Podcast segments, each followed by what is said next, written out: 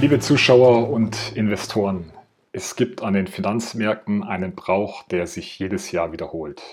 Im Dezember beginnt die Zeit der Jahresausblicke für das nächste Jahr.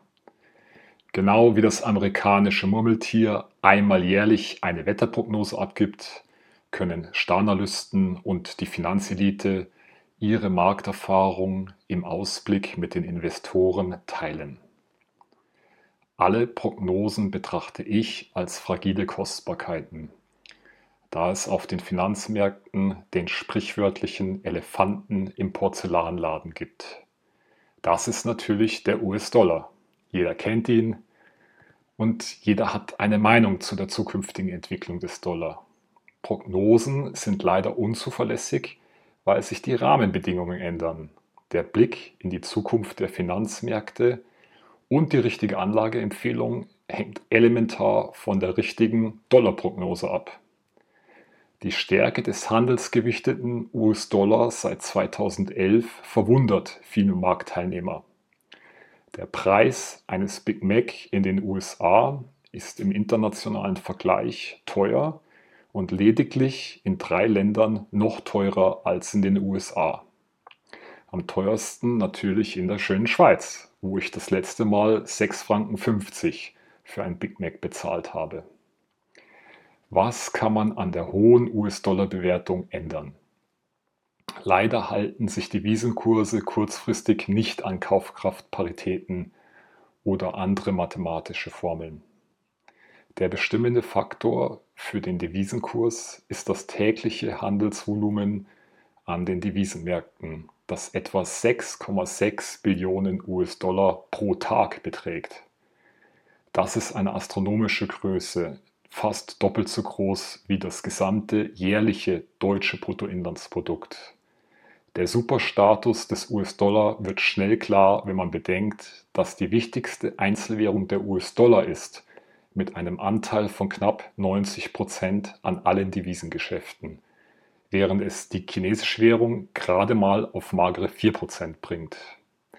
Eine Manipulation des US-Dollar durch Zentralbanken wirkt wie ein Kampf von David gegen Goliath und dürfte eher als Marktsignal verstanden werden. Widmet man sich einer Betrachtung des US-Dollars, so gibt es seit der Jahrtausendwende zwei Phasen. Von 2000 bis 2011 eine Abschwächung des handelsgewichteten Dollars und seit 2011 bis heute eine Aufwertung.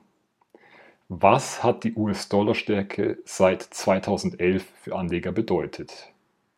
Hierzu ist es hilfreich, sich die Korrelationen zu betrachten.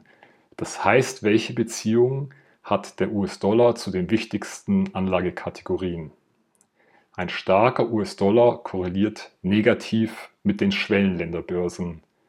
Der MSCI-Index für Schwellenländer hat sich seit 2011 lediglich seitwärts entwickelt.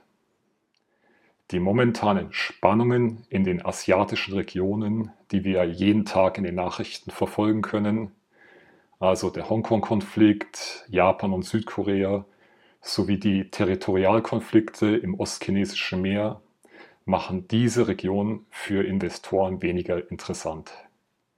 Industrierohstoffe wie Kupfer, Zink, Stahl oder auch Eisenerz leiden ebenfalls unter einem starken Dollar. Auch der Ölpreis hat sich seit 2011 halbiert. Und Gold konnte ebenfalls nur eine Seitwärtsbewegung aufweisen. Ein starker US-Dollar wirkt ebenfalls gewinndämpfend für den amerikanischen Aktienmarkt.